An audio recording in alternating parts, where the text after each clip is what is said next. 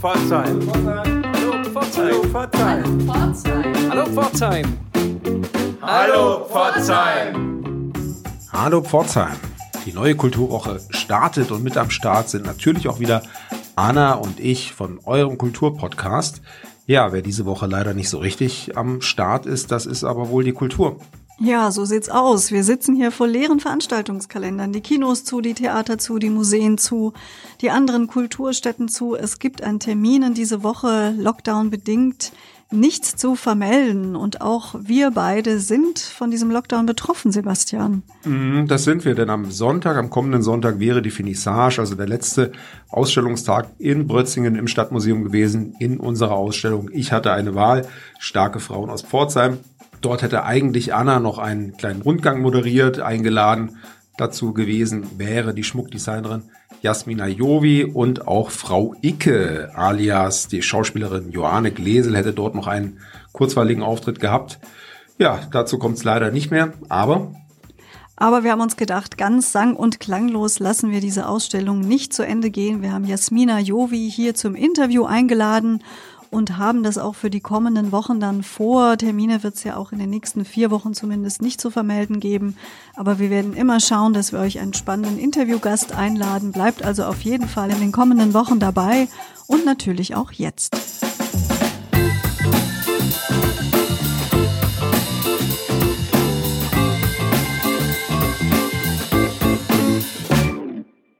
Wir freuen uns sehr, dass Jasmina Jovi heute bei uns ist in unserem Hallo Pforzheim Studio.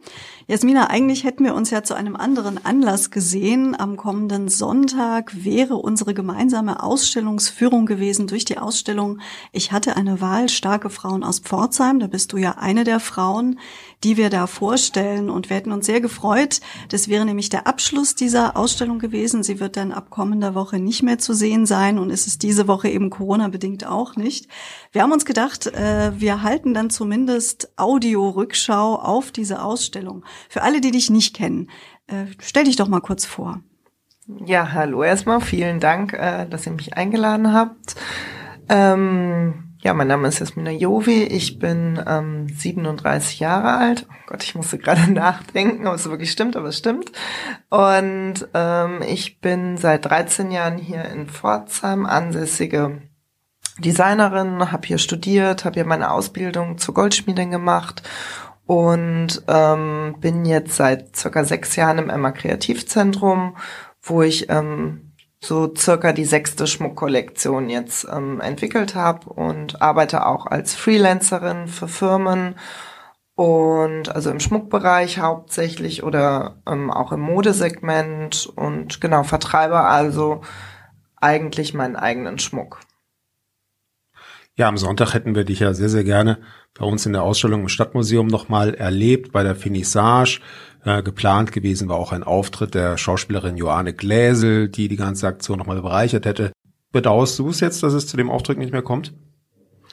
Ja klar, also man freut sich natürlich die ganze Zeit schon und wir haben, ich glaube, den Termin ja auch schon zweimal verschoben gehabt und ähm, letzten Endes wäre das ähm, ein schönes Ende von der Ausstellung gewesen und ähm, ich bin ja immer persönlich für den Kundenkontakt oder den Direktkontakt mit Menschen und deshalb finde ich das jetzt eigentlich auch relativ traurig, dass es nicht mehr stattfindet. Wir hatten dich ja ausgewählt zu dieser Ausstellung. Also sie heißt ja, ich hatte eine Wahl. Es geht also in dieser Ausstellung um Frauen mit großen Lebensentscheidungen. Und bei dir haben wir eigentlich zwei Lebensentscheidungen gesehen, die uns interessiert haben. Zum einen das Thema einen Traditionsberuf zu ergreifen. Also Schmuck hat ja in Pforzheim sehr hohe Höhen und sehr tiefe Tiefen erlebt und dass man sich trotzdem für einen Traditionsberuf entscheidet, obwohl du natürlich auch andere Optionen gehabt hättest. Und das andere bei dir, was uns auch, was wir auch spannend fanden, ist, dass du ja nach Pforzheim gezogen bist zum Studium damals und dann auch in Pforzheim geblieben ist, äh, geblieben bist. Äh, wie empfindest du das heute als Lebensentscheidung, diese beiden Entscheidungen? Ähm, ja, zum einen äh, die Berufswahl, die ist auf jeden Fall ähm, dadurch gekommen. Ich habe zuerst ähm, nach der Schule ähm, Grafik und Kommunikationsdesign studiert und meine Mutter ist gelernte Goldschmiedin mit einem eigenen Laden.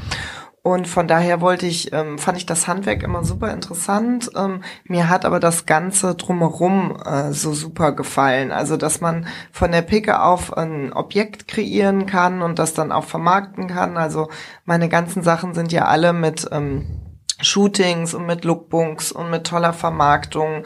Und wir versuchen auch jeden Kunden persönlich zu behandeln mit personalisierten Messages und immer besonderen Aktionen. Und also das war irgendwie so mein äh, Ding, das wollte ich unbedingt machen, von A bis Z ein Produkt begleiten oder irgendwas herstellen. Ähm, ich selber sitze ja gar nicht mehr so viel am Werkbrett, sondern design wirklich eigentlich wieder klassischerweise, was heißt klassischerweise, also der erste Beruf nimmt auch viel Raum ein, sehr viel am Rechner, Computer, sehr viel konzeptionell arbeite ich auch ähm, aber immer in Kombination mit dem Handwerk. Und ähm, Pforzheim war einfach ähm, die Wahl, weil meine Mutter schon in Düsseldorf studiert hatte und so viele Möglichkeiten in Deutschland gibt es nicht. Und ich wollte das natürlich anders machen als die Mutter. Ähm, und deshalb bin ich hier nach Pforzheim gekommen und letzten Endes hier geblieben bin ich ähm, wegen den, wirklich wegen den Möglichkeiten, weil wenn ich was designe oder kreiere, muss ich immer direkt mit den Menschen den Kontakt haben. Ich muss die ähm, irgendwie versuchen, hier aus der Industrie oder aus den ganzen Firmen das Beste rauszuholen mit denen äh, direkt zu sprechen und ich könnte mir das eigentlich gar nicht vorstellen, so richtig, wenn ich jetzt wieder in den Köln-Bonner Raum zurückgehen würde, wo jetzt meine Familie herkommt.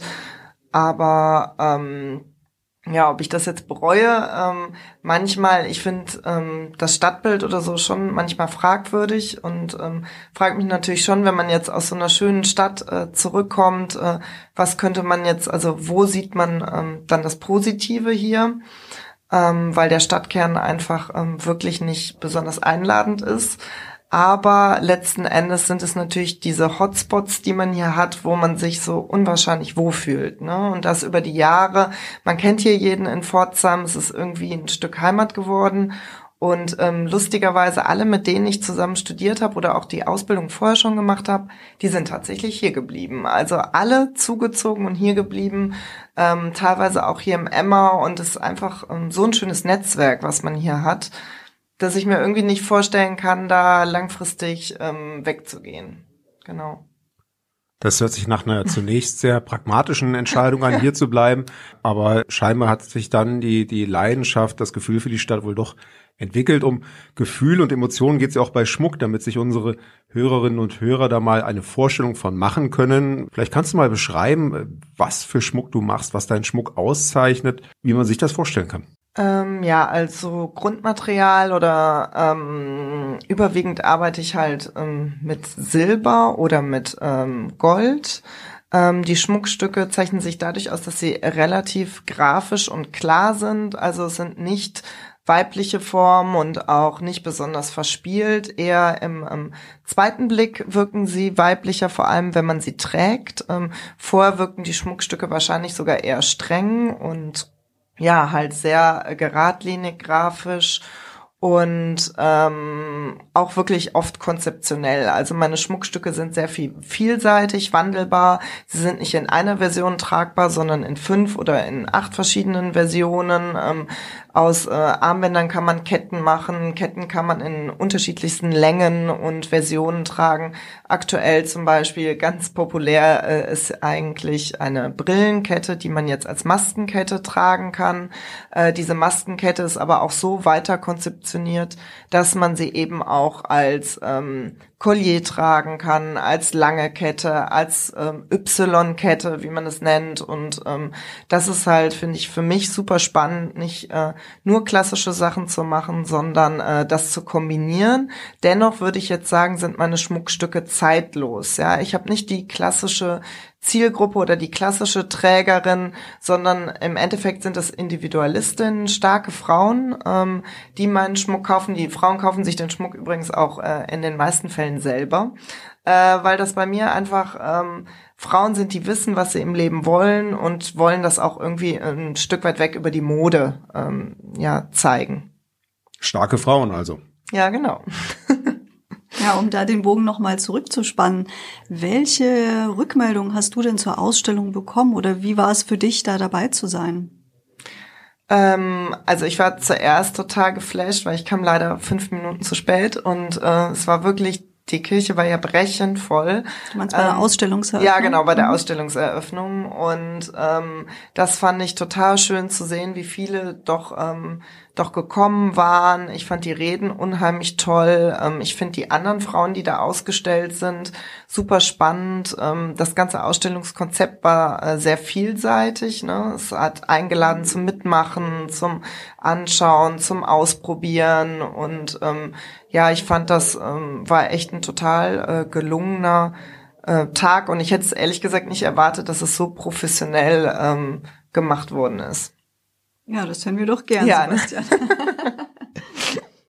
Jasmina, in der Ausstellung in Prötzing im Stadtmuseum hattest du auch einige Stücke aus deiner Kollektion gezeigt. Äh, man konnte sich anschauen, wie dein Schmuck aussieht, was du für Schmuck machst. Man konnte ein schönes Bild von deiner Arbeit bekommen. Wo kann man denn deinen Schmuck noch zu sehen bekommen, außer im Internet?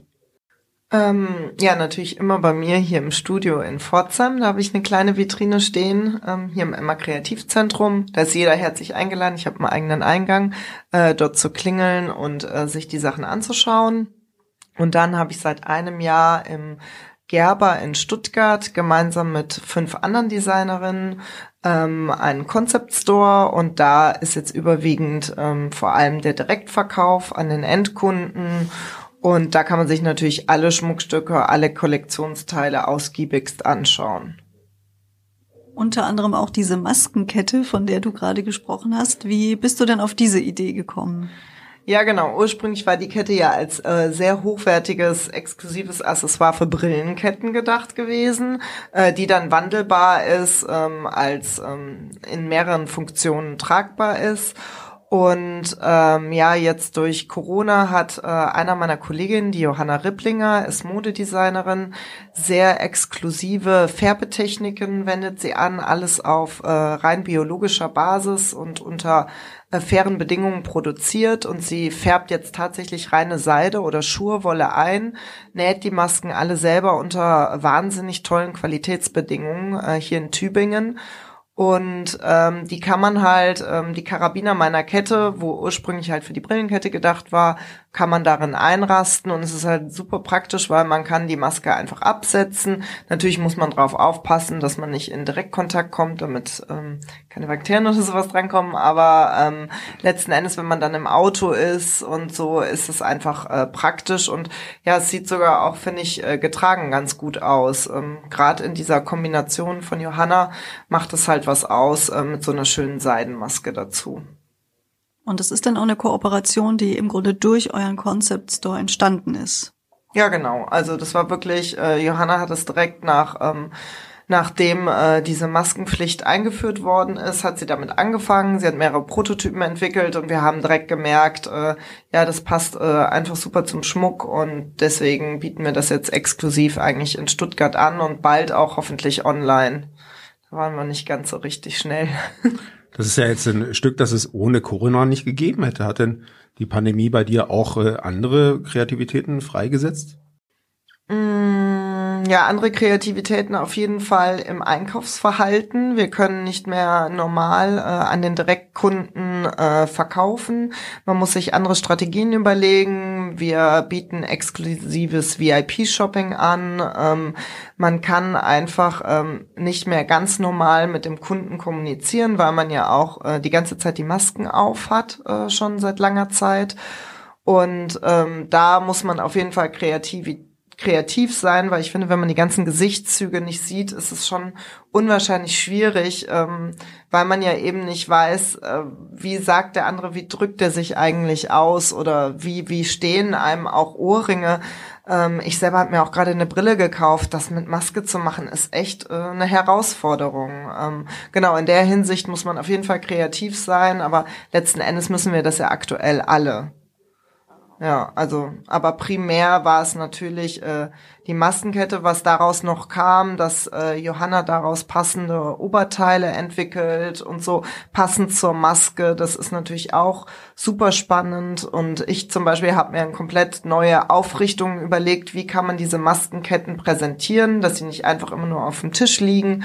Da habe ich dann ähm, ja, habe ich dann Plots entwickelt, wo die Ketten an äh, Bügeln dranhängen, so dass man das wirklich direkt schön sehen kann, wie hängt, würde es am Körper hängen, ne? weil man nicht, man hat ja jetzt nicht die ganze Zeit Büsten oder sowas zur Verfügung.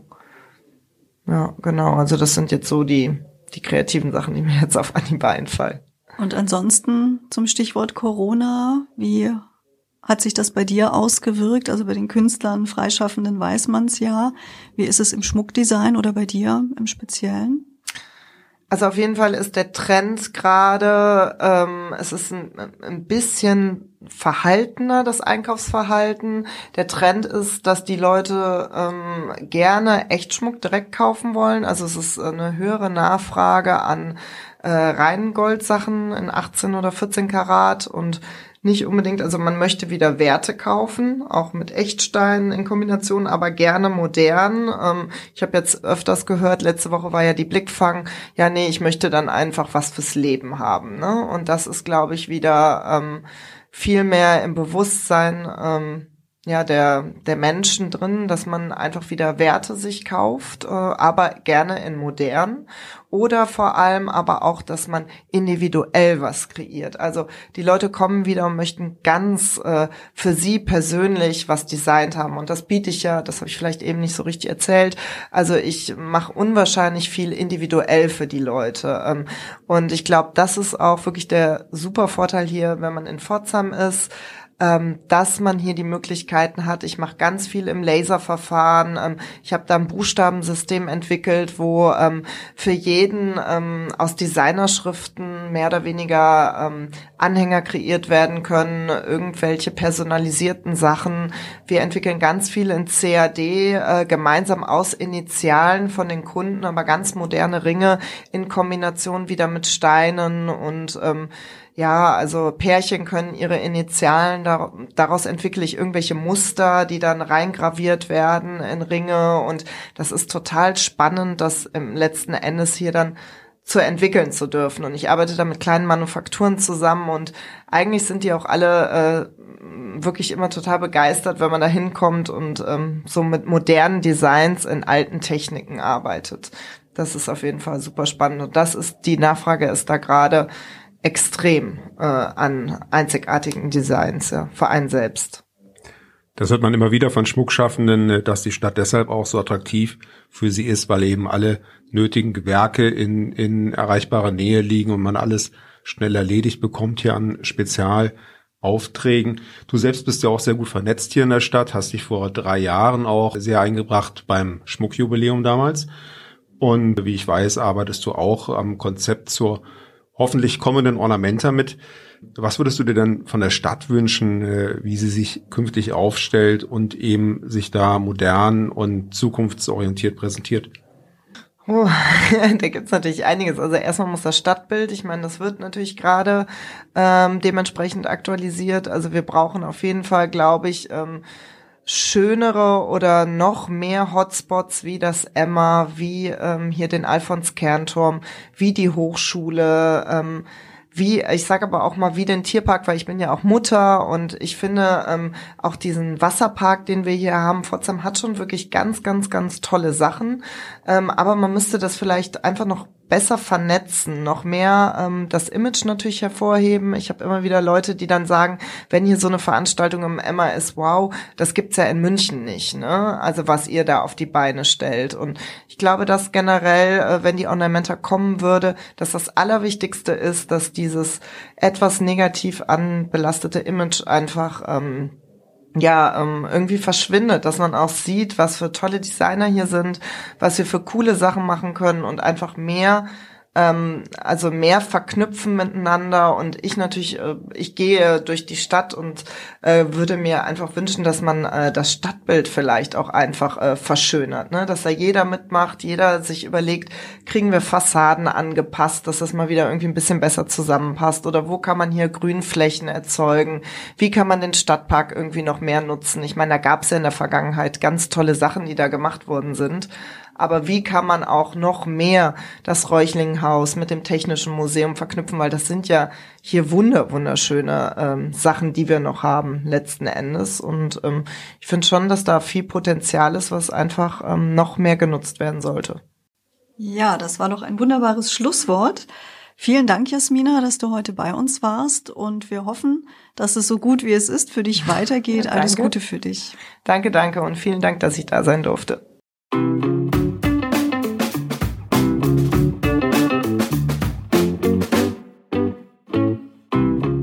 Schön, dass Jasmina Zeit für ein Interview mit uns gefunden hat. Ich finde es, wie gesagt, sehr schade, dass unsere gemeinsame Führung nicht stattfinden kann. Umso schöner war es jetzt auch ein bisschen aus ihrem Arbeitsalltag zu erfahren.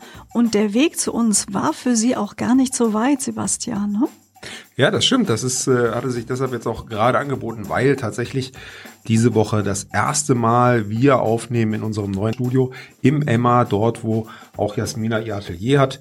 Wir haben jetzt gerade unsere neuen Räume hier bezogen, alles eingerichtet, die Technik läuft und wir richten uns hier auf eine schöne Zeit ein in den nächsten Jahren im Emma und glauben, dass unser kleiner, feiner Kulturpodcast noch schön wachsen kann. Ja, das kann er. Zum Beispiel könnte er um illustre Interviewgäste noch wachsen. Sendet uns gerne weiterhin eure Vorschläge zu. Den ein oder anderen Wunsch konnten wir ja bereits erfüllen ja. an Interviewgästen? Also da können wir euch nur ermutigen. Wir, wir haben immer ein offenes Ohr für euch. Einige von euch nutzen das und melden sich regelmäßig bei uns.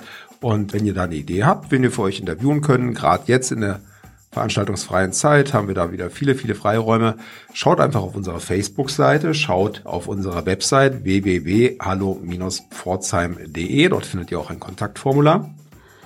Ja, und in Zeiten wie diesen bleibt uns nichts anderes übrig, als zu sagen, bleibt gesund, lasst es euch gut gehen, seid auch nächste Woche wieder dabei. Bis dahin sagen wir Tschüss, Anna und, und Sebastian. Auf drei. Eins, zwei. Hallo, Hallo Pforzheim. Das war noch durcheinander.